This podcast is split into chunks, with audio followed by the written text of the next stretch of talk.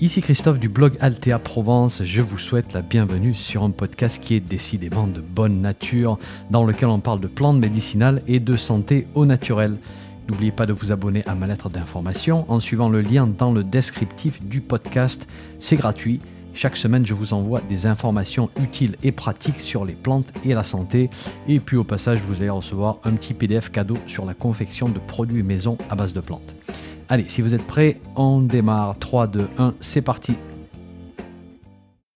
Bonjour, dans cet épisode on va parler de l'infertilité masculine, un sujet assez complexe car il est multifactoriel. Je vous ai déjà expliqué ma position dans le passé, mais je vais le refaire à chaque fois que j'aborde un sujet comme celui-ci. Mon but, c'est pas de vous présenter de grandes vérités, ni de vous donner l'impression qu'on maîtrise le sujet. L'objectif, c'est de vous présenter les résultats de mes recherches sur un sujet particulier. Si vous parlez à une autre personne qui a fait des recherches similaires sur le même sujet, vous aurez peut-être une vue différente. Eh ben, c'est normal parce que ces sujets sont complexes. Ce que je vous propose, ce sont des hypothèses de travail en fait. Et une hypothèse, ce n'est pas une vérité absolue, c'est un point de départ qui par la suite doit être soumis à l'expérience et la mise en pratique. D'accord? Autre point, euh, je ne vous connais pas et donc je ne peux pas personnaliser ces hypothèses par rapport à qui vous êtes, vos forces et vos faiblesses.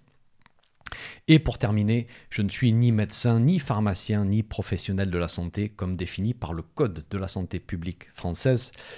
Mes conseils sont fournis ici dans un but éducatif et ne se substituent absolument pas à un suivi médical.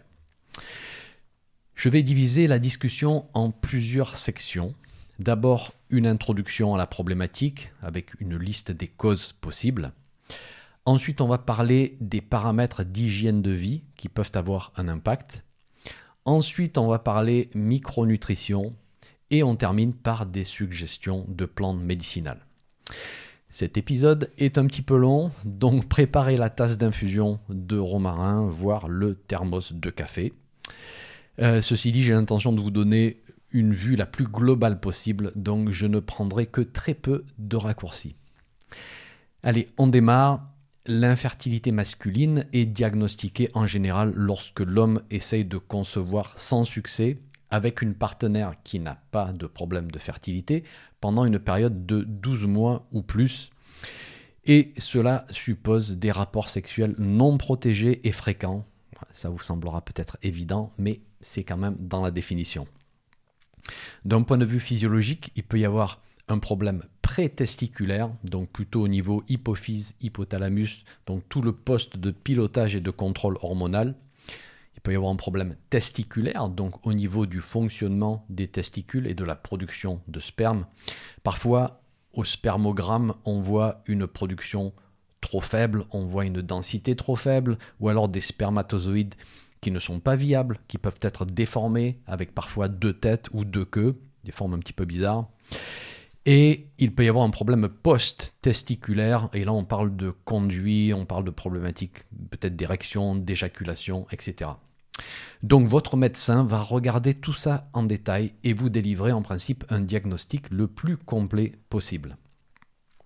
Ensuite, il faudrait connaître les causes du problème. Là encore, c'est un travail avec votre médecin et les spécialistes qu'on va vous recommander.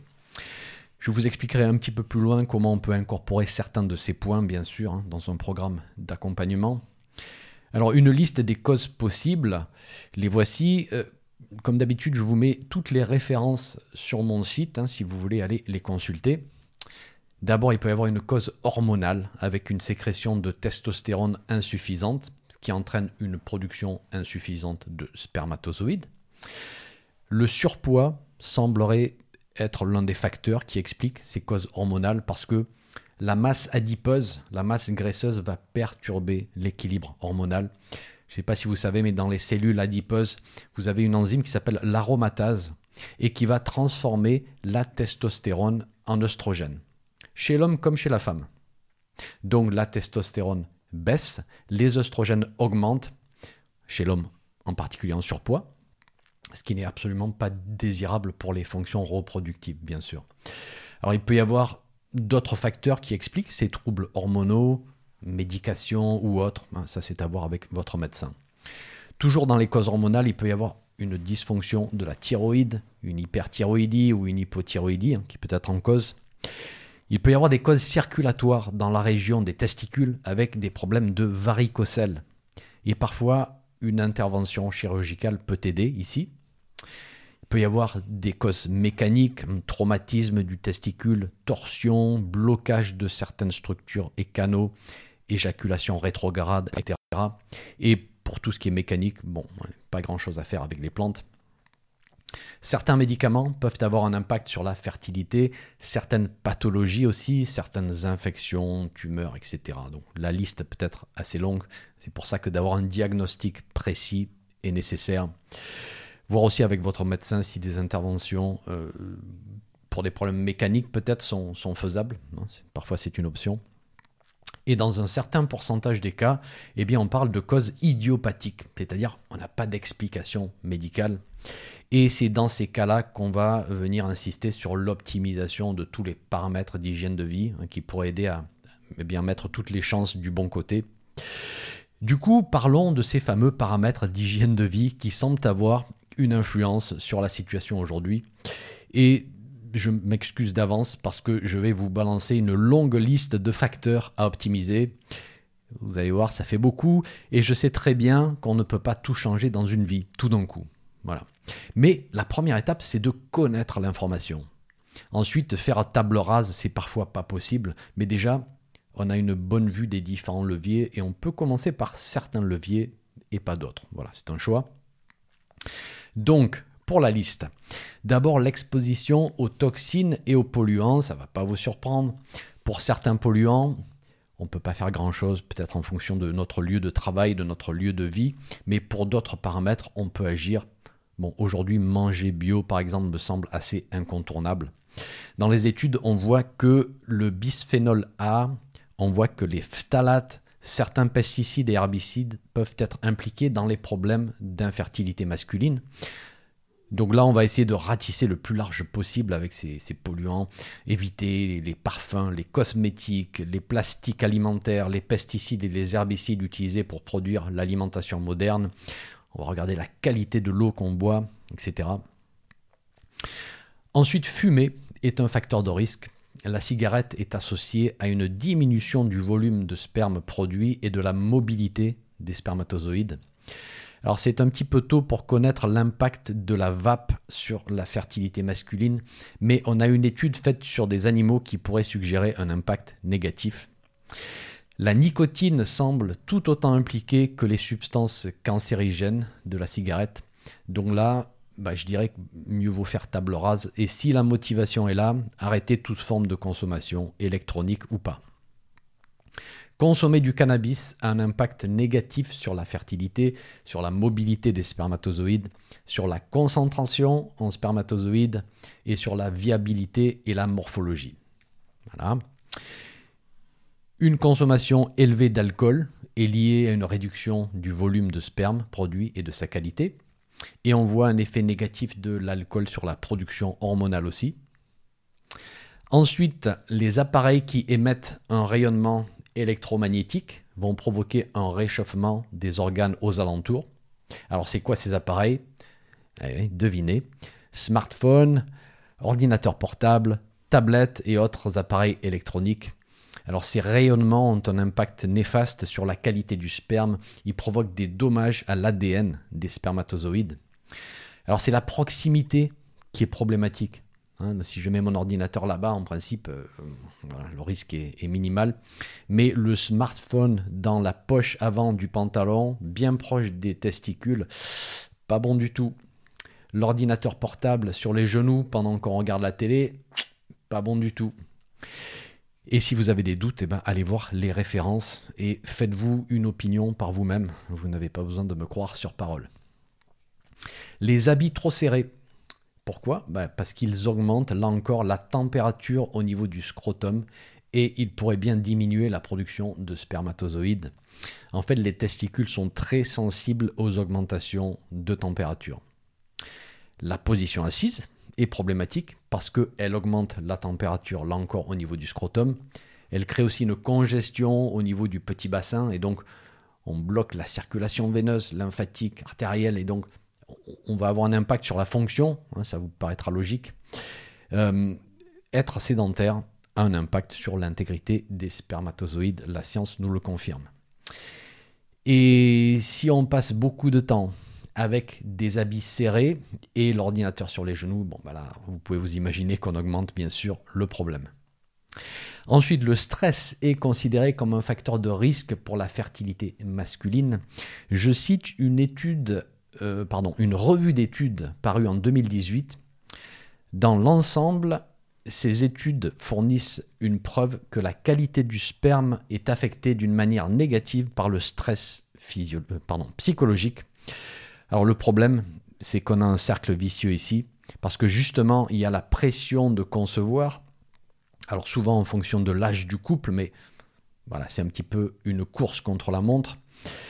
Donc euh, voilà, désolé, mais six troubles de la fertilité masculine, la gestion du stress est à rajouter sur la liste, une liste qui commence à devenir un petit peu longue, on est d'accord? Et n'oubliez pas que la qualité de votre sommeil impacte le niveau d'hormones de stress que vous allez produire aussi, et donc gestion du stress et du sommeil. Et je ne ferai pas mon travail si je ne terminais pas par l'alimentation et l'activité physique. Alimentation parce que toute carence va être problématique pour la, fonction hormonale et de reproduction. Et on a vu il y a quelques minutes que le surpoids avait un impact direct. Et donc ça nous amène à euh, l'activité physique aussi parce qu'elle est essentielle pour garder un poids sain, pour gérer son stress, pour permettre une meilleure circulation artérielle, veineuse, lymphatique dans le petit bassin. Ceci étant dit, on va maintenant se concentrer sur la micronutrition et puis en dernier, on passera aux plantes. Alors je ne vais pas passer en revue toutes les vitamines, tous les minéraux, tous les antioxydants et autres substances nécessaires à une bonne fonction reproductrice masculine, mais je vais vous citer celles qui ont attiré mon attention par rapport aux études publiées et là encore, n'oubliez pas, il n'y a pas de comprimé miracle dans la liste. Le comprimé miracle n'existe pas. On parle juste, dans la plupart des cas, de complémenter des carences ou d'optimiser des réserves en, en certaines choses comme les antioxydants ou autres. Alors d'abord le zinc, qui est essentiel pour la production et la maturation des spermatozoïdes. Il est aussi sécrété dans le sperme par la prostate et il intervient dans le processus d'éjaculation et de fécondation. C'est aussi un antioxydant qui va protéger contre le stress oxydatif qui pourrait endommager les spermatozoïdes. Les études nous montrent qu'une déficience en zinc est associée avec des niveaux bas de testostérone, avec une numération et une viabilité des spermatozoïdes qui est basse. Dans une méta-analyse qui inclut une vingtaine d'études et 2600 participants, on voit que les niveaux de zinc dans le liquide séminal des hommes qui souffrent de problèmes de fertilité sont plus bas que dans le groupe contrôle et une supplémentation en zinc permet d'augmenter le volume de sperme, la mobilité des spermatozoïdes et le pourcentage de spermatozoïdes normaux. Alors attention, n'allez pas vous ruer sur une supplémentation en zinc. Une supplémentation trop élevée peut entraîner une toxicité, principalement à cause d'une carence en cuivre provoquée par un excès de zinc. Donc travaillez avec votre médecin pour voir euh, vos niveaux et considérer une supplémentation éventuelle. Le sélénium, très souvent mentionné avec le zinc, une méta-analyse qui inclut trois études contrôlées montre qu'une supplémentation en sélénium améliore la concentration, la mobilité, la morphologie des spermatozoïdes. Alors là encore, il peut y avoir une toxicité si on supplémente d'une manière aveugle en sélénium. Donc, eh bien, discutez-en avec votre équipe de spécialistes. Les acides gras oméga 3 standardisés en EPA et DHA, des acides gras qu'on retrouve un peu partout, mais aussi dans la membrane des spermatozoïdes, le DHA en particulier. Une supplémentation pourrait bien améliorer la numération, la concentration, la mobilité et la morphologie des spermatozoïdes. Et je vous donne rapidement quatre autres compléments qui ont démontré des résultats intéressants dans les études à rechercher par vous-même d'un point de vue dosage et précaution éventuelles, et ceci afin d'écourter un petit peu cet épisode. Le lycopène, un caroténoïde que vous allez trouver abondamment dans les formes cuites de tomates, concentrées de tomates par exemple, ainsi que sous forme de compléments alimentaires. La N-acétylcystéine qui stimule la fabrication de glutation, qui est un puissant antioxydant. La coenzyme Q10, euh, là encore un antioxydant bien connu et sujet de pas mal d'études. Et la L-carnitine, qui est un acide aminé qu'on peut obtenir de l'alimentation ou que le corps peut fabriquer, vu que ce n'est pas un acide aminé essentiel. Bien, on arrive à la dernière partie. On va parler de plantes médicinales. Je sais, je vous ai fait attendre, mais je voulais être le plus complet possible avant d'aborder cette partie. Et c'est vrai que nous qui sommes passionnés des plantes médicinales, on a tendance à parfois se laisser un petit peu, allez j'ai envie de dire aveuglé, dans le sens où on a trop tendance à voir tout au travers de l'objectif herboristerie ou phytothérapie. Mais c'est juste une partie de l'équation. Alors ceci dit, ne sous-estimons pas le pouvoir des plantes non plus, hein, c'est certainement pas moi qui vais les balayer sous le tapis. Le plus gros du travail se fera en personnalisant le programme. Hein, Ce n'est pas une partie que je peux faire là en face de la caméra. C'est-à-dire que s'il y a surpoids et troubles métaboliques, on va travailler sur cet axe. Énormément de choses à faire ici. S'il y a trouble du retour veineux qui crée une stagnation au niveau du petit bassin qui pourrait augmenter le risque de varicocèle, on va travailler sur cet axe. Si stress chronique ou fatigue ou manque de vitalité, là encore beaucoup de choses à faire avec les plantes. Mais nous avons aussi des plantes qui ont démontré une action spécifique et directe sur la fonction reproductrice masculine. Et ce sont de ces plantes dont je vais vous parler maintenant. Alors vous allez voir, certaines de ces plantes ne sont pas de chez nous, d'autres sont possibles en culture locale. Et sur mon site, je vais vous mettre un tableau sur l'impact écologique de faire tel ou tel choix. Notez aussi que je ne vais pas vous donner des adresses de producteurs et de fournisseurs de plantes parce que ça me met vraiment dans des positions compliquées. Je sais que je l'ai fait dans le passé, mais là pour l'instant je ne tiens plus à le faire. Alors dans l'ensemble, toutes les plantes que je vais mentionner n'ont pas d'action spécifique, elles ont plutôt une action globale sur la gestion du stress, la vitalité, mais c'est vrai qu'elles ont souvent aussi une action régulatrice sur les fonctions hormonales. Voilà. Alors du coup, on a un petit peu du mal à les positionner, tellement elles font de choses. On parle souvent de, de tonique, on parle de régulatrice, et un terme de plus en plus employé aujourd'hui, on parle aussi de plantes adaptogènes, un terme qui nous vient des travaux russes à partir des années 1950. On démarre avec le ginseng asiatique, Panax ginseng. Dans la tradition asiatique, on voit que cette plante a toujours été utilisée comme tonique sexuel chez la personne épuisée. Je vous ai fait un épisode sur le ginseng, un épisode assez complet. Je vous conseille d'aller le regarder parce que cette plante n'est pas sans complexité. Et aujourd'hui, je peux vous dire, on l'utilise mal et parfois il y a des réactions indésirables. Alors je le sais parce que j'ai fait moi-même pas mal d'erreurs avec cette plante à mes débuts et d'autres m'ont fait par la suite les mêmes retours. Donc c'est une plante plutôt pour l'homme vraiment fatigué, pour l'homme avec une bonne vitalité. Alors ça peut bien passer bien sûr, mais le ginseng peut aussi provoquer des tensions, peut aggraver un état de stress, il peut perturber les nuits, il peut faire monter la tension artérielle chez la personne sujette. Et là encore, c'est pas du théorique ni du spéculatif en ce qui me concerne, c'est de l'observation. Alors ceci dit, dans les études, on voit que la plante peut augmenter la production et la mobilité des spermatozoïdes. Nous avons une étude clinique effectuée sur 80, 80 hommes avec des varicocèles, certains d'entre eux ayant subi une intervention chirurgicale pour ces varicocèles. Et les hommes qui reçoivent 1,5 g de ginseng en poudre par jour pendant 12 semaines ont vu des améliorations sur la concentration, mobilité, morphologie et viabilité des spermatozoïdes. Et les meilleurs résultats ont été obtenus avec la combinaison chirurgie et ginseng. Là encore, voir mon épisode sur le ginseng. Ensuite, parlons de l'ashwagandha, Witania somnifera, grande plante de médecine ayurvédique largement utilisée pour les états de faiblesse, de fatigue, de dysfonction sexuelle et d'infertilité dans la tradition. Alors nous avons plusieurs études qui montrent que l'ashwagandha a un effet positif sur le volume, la concentration euh, la mobilité des spermatozoïdes. On a une normalisation de certaines hormones aussi, en particulier augmentation de LH et de testostérone et diminution de FSH et prolactine.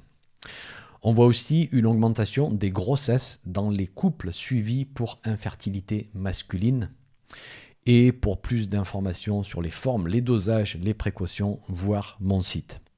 La spiruline, je pense que vous connaissez, on en parle beaucoup aujourd'hui. C'est pas une plante, mais c'est une cyanobactérie et je vous en ai longuement parlé dans mon épisode à son sujet. C'est une excellente addition chez la personne fatiguée, en dénutrition. Dans une étude randomisée et contrôlée faite sur 40 hommes souffrant d'infertilité, on voit que 2 grammes de spiruline prise pendant 12 semaines, rajoutée à un traitement classique à base de citrate de chlomifène, bon, ça il faut le préciser, permet une augmentation du taux de grossesse de 5%. Donc sur 40 hommes, deux hommes en plus ont pu concevoir. Alors certains diront que l'échantillon est trop petit pour en tirer des conclusions. Certains diront que 2 sur 40 c'est pas beaucoup. Alors certes, mais lorsqu'on essaie de trouver des solutions, le but c'est pas de rechercher la pilule miracle, la plante miracle. Le but c'est de choisir un panel de solutions le plus large possible qui, avec leurs petits effets cumulatifs, vont globalement améliorer la situation. Moi, ce qui me plaît dans la spiruline, c'est la richesse nutritionnelle avec un apport de cofacteurs qui sont parfois manquants pour toute la cascade hormonale. Voilà, personnellement, c'est une approche qui me plaît beaucoup. La dernière plante qui a montré une efficacité dans les études, c'est le tribule terrestre, Tribulus terrestris, Voir mon épisode dédié à cette plante qui me rend complètement chèvre parce que j'adore faire du vélo et c'est l'une des causes principales de crevaison sur les chemins dans mon coin. Je referme très vite cette parenthèse qui n'a rien à voir avec l'infertilité masculine, si ce n'est que la pratique intensive du vélo pourrait bien influencer la situation de manière négative, j'ai bien peur, voire référence sur mon site. Alors on a pas mal d'études sur le tribule, certaines fiables, d'autres moins fiables. Donc je vais me reposer sur une revue systématique euh, de 2019 qui a identifié sept études cliniques de qualité et qui conclut que le tribule peut améliorer différents paramètres du sperme.